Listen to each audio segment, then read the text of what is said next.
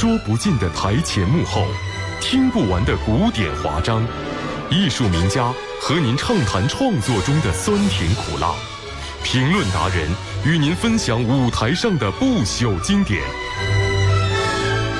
国家大剧院，敬请收听。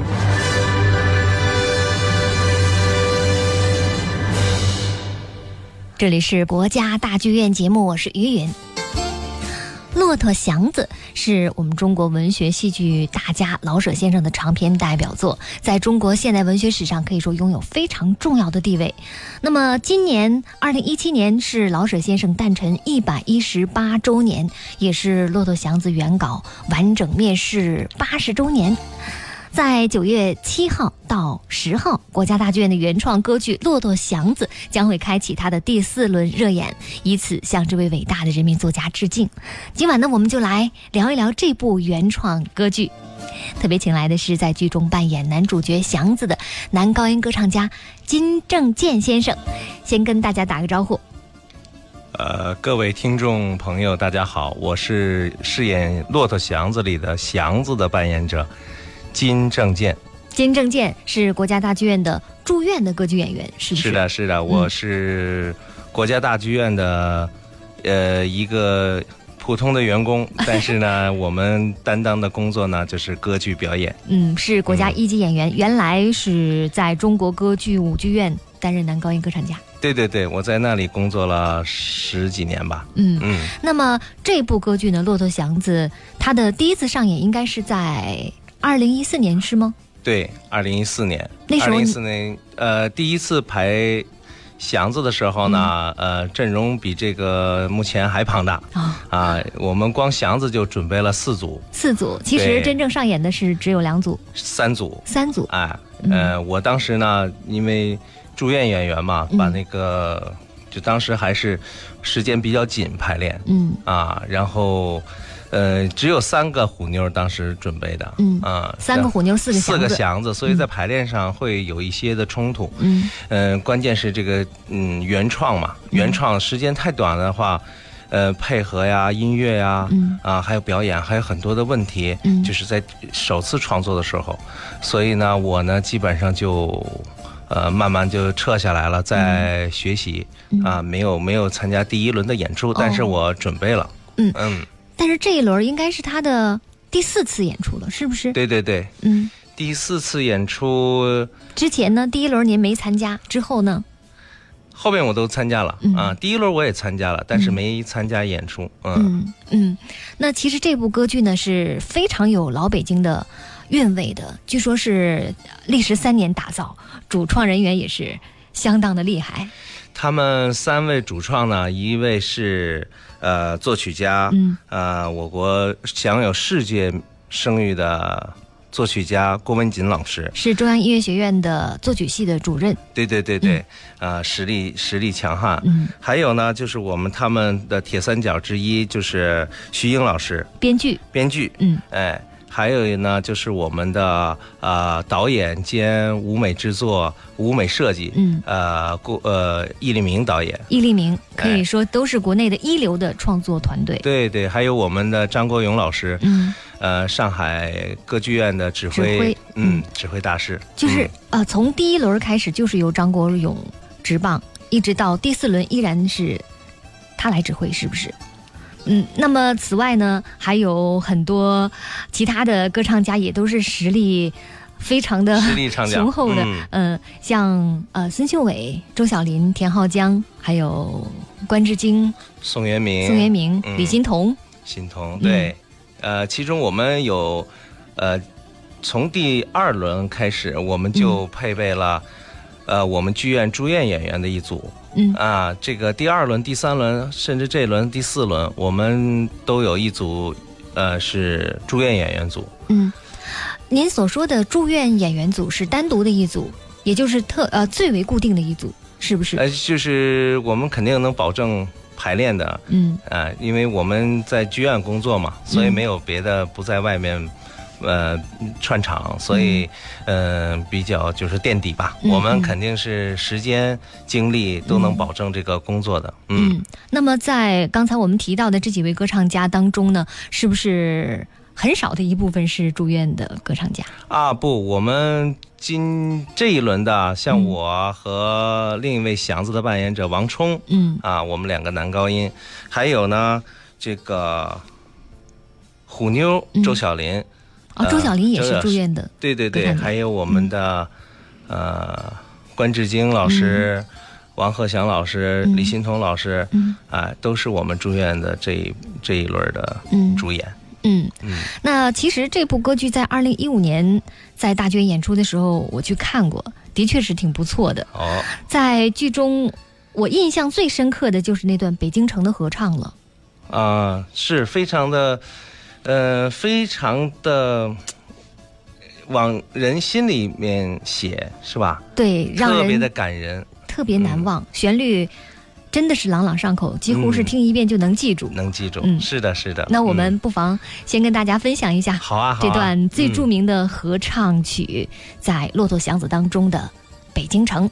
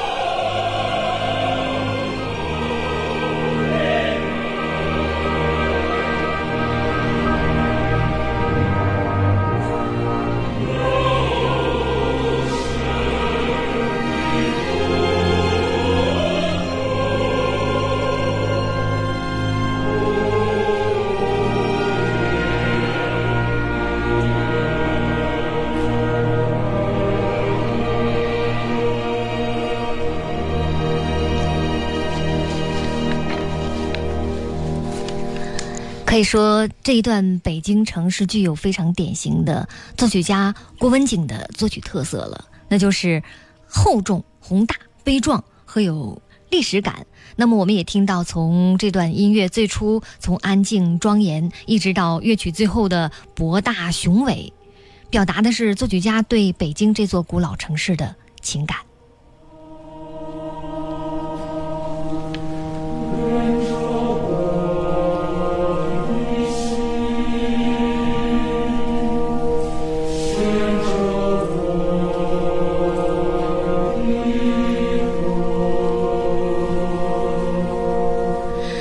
部歌剧《骆驼祥子》到现在为止已经是第四轮的演出了。您大概一共参加了多少次的演出？嗯，演祥子，让我想想，演祥子七八场吧。七八场，嗯，七八次了。七八次，嗯。那么您觉得里边的唱段，嗯，唱起来怎么样？感觉怎么样？如果要是说刚才大家听到的这个。北京城这一段，北京城这一段呢，相对来说还是比较规整，嗯，听起来大家呃还是比较，呃，从乐剧啊音乐的角度来讲，还是很整齐的。嗯，那么我们这个角色和这个呃合唱呃和重唱、独唱的这一部分呢，嗯。我就不是这么整齐了，很难很难啊！嗯，节奏和这个拍节变化，嗯，非常的难。嗯，就是我上一轮我还，我觉着我还是没有特别的吃透。嗯嗯。那么，在据说这部歌剧在二零一五年的九月份，你们曾经去过歌剧的故乡意大利。啊，这是一个应该说是一个大对，这应该是一个大篇章，在我们这个中国歌剧史上，我觉得也能载入史册的一件事情。嗯，也是中国歌剧历史上首部登上意大利舞台的中文歌剧。因为歌剧的这个发源地应该算是意大利嘛，是啊，大家公认的是意大利。那么在意大利唱中文，嗯，这这个原汁原味的。中国歌剧，嗯，好像是第一次，第一次。应该是第一次，嗯。嗯，而且是到了意大利好几个城市，我们走了六个城市吧，呃，米兰、热那亚，嗯，还有哪儿？都灵，都灵，对对对，佛罗伦萨，佛罗伦萨，嗯，还有一个，还有一个是热那亚，刚才我说了吗？帕尔马，帕尔马，嗯。嗯，帕格尼尼音乐厅，对我们去了五个城市吧，我我印象五六个城市，嗯。嗯。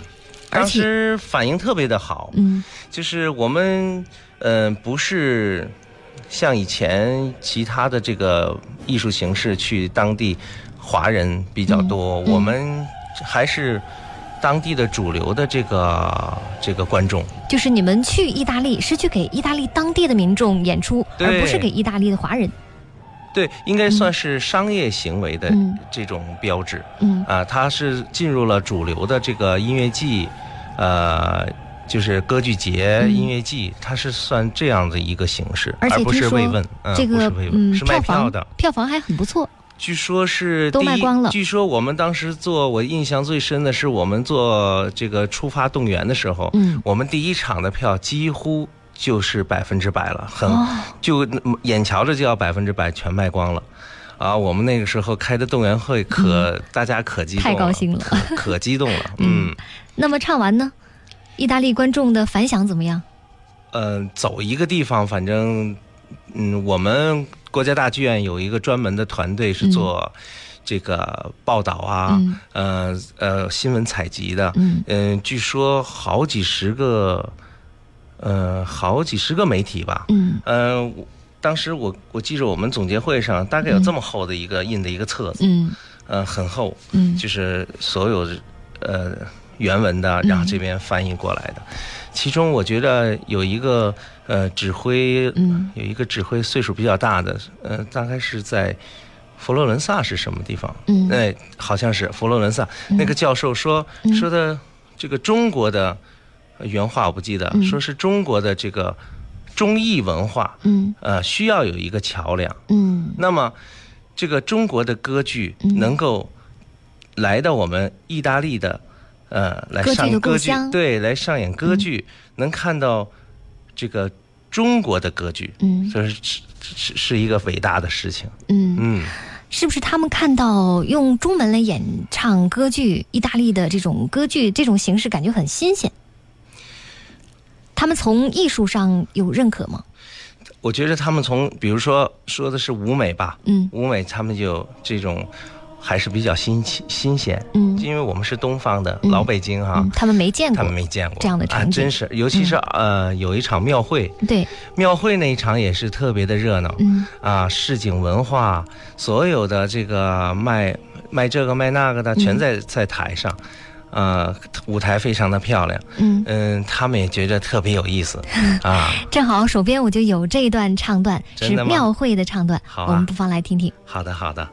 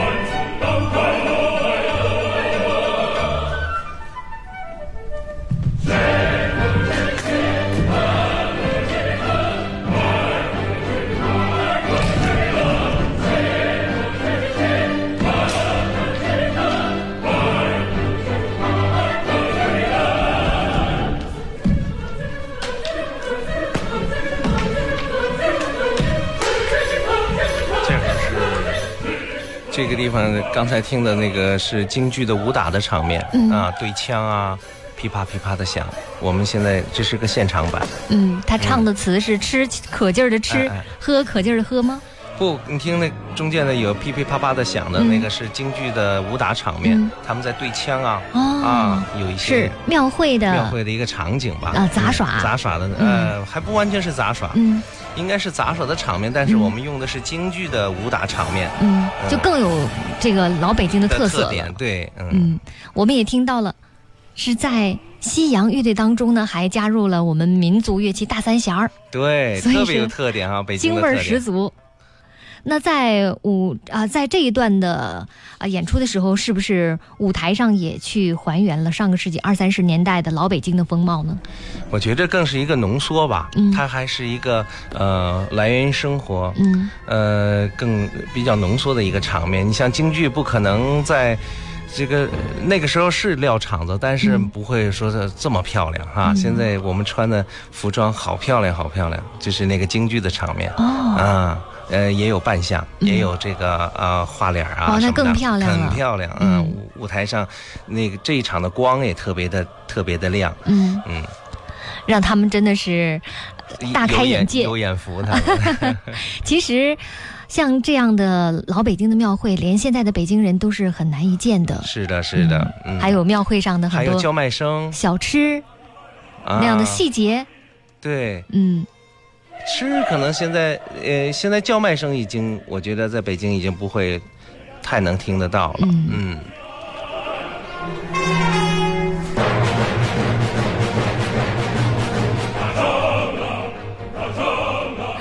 耳边我们听到的是另外一段合唱曲，叫《打仗了》。嗯嗯，这段音乐出现在这这个出现在一场的里边，一场里边这个呃。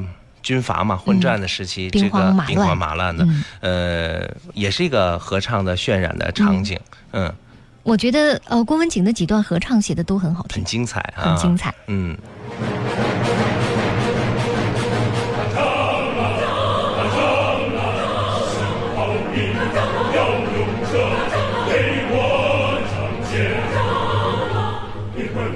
他的音乐动机，他的音乐动机，咣咣梆梆梆梆梆梆，这个呃战争的场面哈，呃你没有看到这个这个兵荒马乱的人来，这个但是音乐上带枪的人有一种张力，很紧张，对音乐有这个动机，等大等大铜管的，嗯，很有表现力，好，好就是在现场你就觉着会很紧张，好像。这大兵就压境了，是吧？嗯。那么《骆驼祥子》呢？大家对他非常熟悉，它是老舍的一部长篇小说，曾经被改编成话剧、京剧、电影和电视剧等很多不同的艺术形式。估计不少朋友可能都看过小说，或者是看过话剧。那么今天我们说的呢，是它的歌剧版本，在剧情上跟原作相比，有没有什么改动？嗯。跟我们熟悉的那个故事，应该说比小说里边啊，呃，更简练了，嗯，更浓缩了，嗯，因为有一些，呃，毕竟时间所限，对对，然后有些就就略掉了，比如说他这个最后沉沦的时候哈，他到底沉沦成什么样子？嗯，呃，沉沦到是呃小说里写的很细很细很细，那么我们歌剧里头就是。从这个北京城刚才那个合唱，嗯啊，然后到他最后，其实就，嗯，也就两篇两页纸，嗯，就唱完了，嗯。所以说，要是说，呃，跟原著有什么大的区别？我觉得是更浓缩了，因为它时间还是有限嘛。对，两个小时的作品要写里边那么多的人物是不可能的。嗯，主要表现的就是祥子他的一生，从。很老实、很朴实的一位农民青年，不甘失败，一直到最后的自我放弃。对这个老舍先生写这个人物，我觉得写的入木三分。嗯，因为在那个年代里，嗯，这个一个这么阳光的一个年轻人，嗯，来现在也是我们城市打拼哈，到这个北京城来。做这个发财的梦，来挣钱，想象着以后也能够凭着自己的双手一把力气也能吃上饭，过上好日子，到最后什么都没有，也是一个很悲惨的一个结果吧，应该是个悲剧。嗯。那作曲家呢？他曾经写过这样的一段话，他说：“他在北京已经是住了三十年了，在看着这座城市日新月异的巨变，但是他觉得地道的北京人还跟老舍笔下的样子差不多。可能他会出门坐出租车就会遇见祥子那样的事情，也可能会遇见一位刀子嘴豆腐心的虎妞。”嗯。这个现实生活中还是有哈，嗯，我们在呃，应该说这个老北京的这个传统，嗯。嗯，要么说北京大妞，北京大妞，那虎妞其实呃就有北京大妞的这个一个缩影，但是我们他毕竟是一个戏剧化的人物，给他虎牙丑化呀。啊，他的这个很自私啊，嗯，呃，写的入木三分，他还是浓缩，就是他把呃很多的东西都集中在一个人物身上，嗯，呃，显得他这个呃比较比较突出吧，嗯。嗯，那么真正生活中，大家可能也不会说，嗯，真能遇见像虎妞一模一样的哈，嗯。嗯，但是那些印象呢，他说对他的用音乐来刻画这部歌剧《骆驼祥子》。呃，其中的人物是很有帮助的，对，可以说是从某种意义上来说呢，一百年前和现在的人性其实是一样的。那么从这个角度来说，这部歌剧对现代人也是有一定的现实意义。嗯，那么在这段歌剧当中呢，还有一个段落特别有意思，就是结婚的唱段，那段音乐写的也特别好，很有戏剧性的张力，就是面对结婚这件喜事儿。呃，新郎新娘，也就是祥子和虎妞，他们两个人有着完全不同的心态。对，这个这是两个人生的轨迹。嗯，一个呢是虎妞这样特别喜欢的祥子，她她她心目中就想，她就想嫁这样的丈夫。对，她就想嫁给他是可能是这一生最好的对归宿。嗯嗯，她想方想方设法啊，靠近这个祥子，拉拢这个祥子，嗯，呃，诱惑这个祥子。那么祥子呢？其实他有他的那个心上人，他想的是二强子的丫头，嗯，小福子。小福子，他喜欢小福子。对，原著里头也是遵循了这个，跟遵遵循了原著这里头的这个这个这条线索。嗯。那么这个这叫什么呀？祥子呢？嗯，等于是被骗了。嗯。啊，很郁闷。很郁闷。他嗯。没办法，最后要和虎妞结婚，对，又丑又老，他怎么能跟小福子比呢？嗯，但是现实的生活他就是这样，他被他骗了，嗯，他被啊诱惑了，那那他最后生米煮成熟饭，那他只能是和虎妞成为夫妻，嗯，所以在一个。一个唱段里头的二重唱，两个不同的人物的性格，鲜明的性格。对，嗯，虎妞就唱“老天有眼，我嫁了我想嫁的丈夫”。那么祥子的唱段当中呢，说“被逼无奈，我娶了不想要的泼妇”。听听看。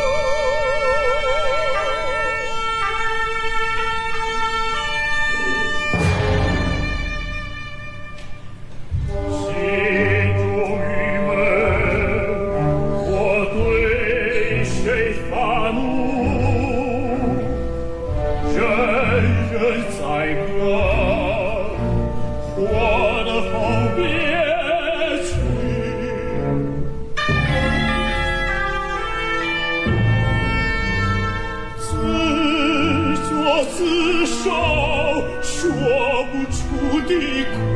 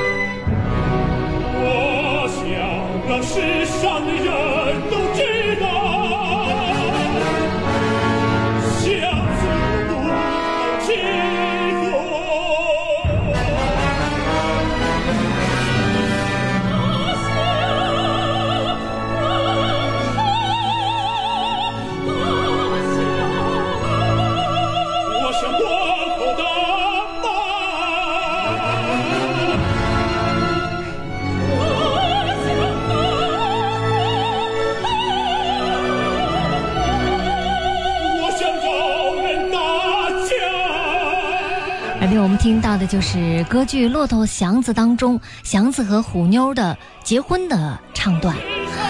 之前呢，我们也听了《骆驼祥子》当中的几段合唱，其实听上去还是挺有旋律感的。嗯，嗯，那么在二零一五年，我看过这部歌剧，在走出剧场门的时候，我也听很多听众朋友，呃，很多观众哈、他们在评价这部歌剧，觉得好像其中的很多咏叹调都没有什么旋律感，听上去很晦涩，你感觉呢？嗯、我们就是刚才的这个呃结婚这个场景吧，您您说他比如说，嗯。啊、我想破口大骂，嗯。我想找人打架，嗯，其实你听着又像说，他又像唱。是，其实他不是说旋律是最最主要的，嗯。而是说呃情绪绪情感，嗯，它是在这里是最爆发的张力，对，它是最主要的。然后这个音程的关系，嗯。我想破口大骂。嗯，啊，它说出去，更像说话。嗯。啊，一个人在在很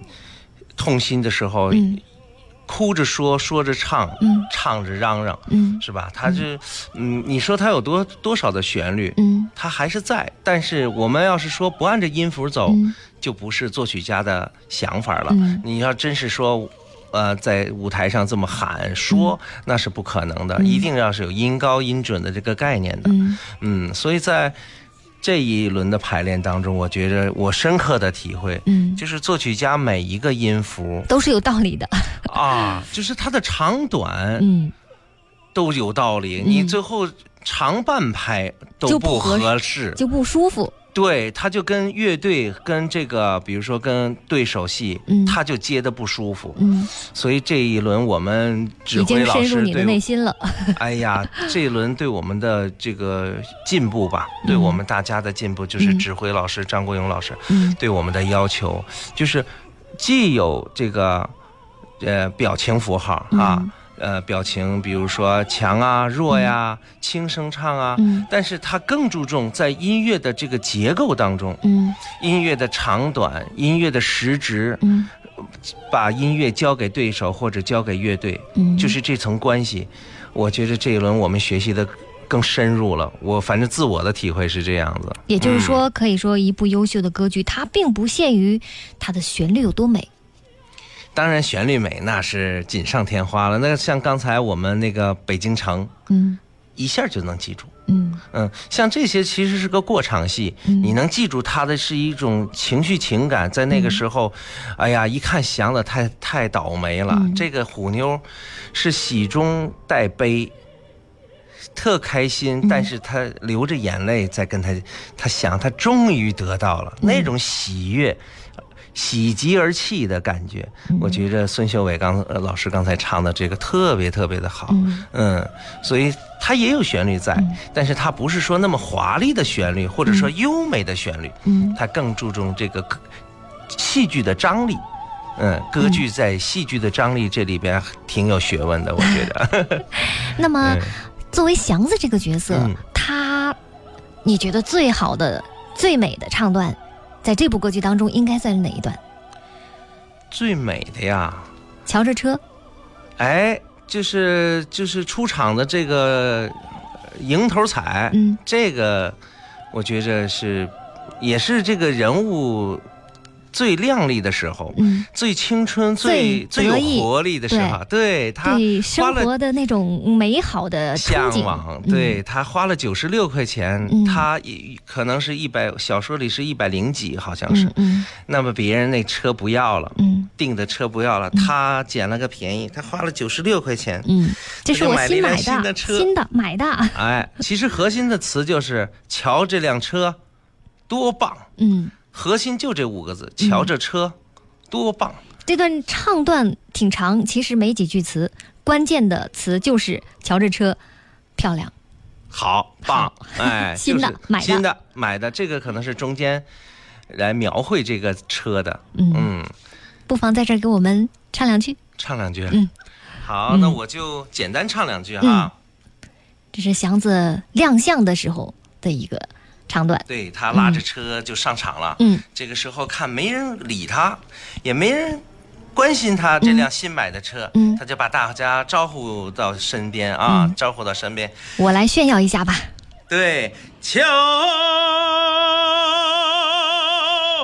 瞧瞧瞧瞧瞧瞧瞧瞧。瞧着车，敲着车。